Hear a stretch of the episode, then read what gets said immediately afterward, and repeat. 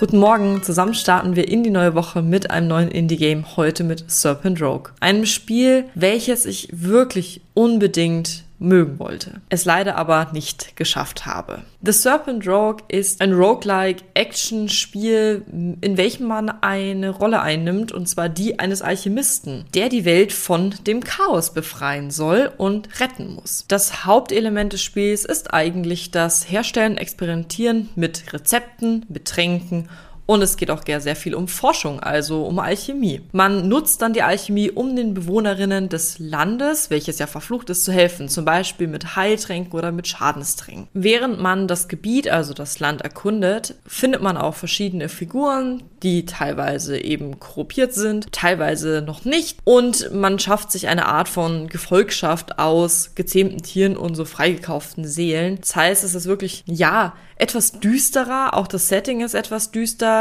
Der Artstyle ist relativ simpel. Die Audio ist, finde ich, wunderschön, also gefällt mir sehr gut. Die Idee mit der Alchemie finde ich sehr interessant und ich bin auch ein Fan per se von Craften und von Experimentieren.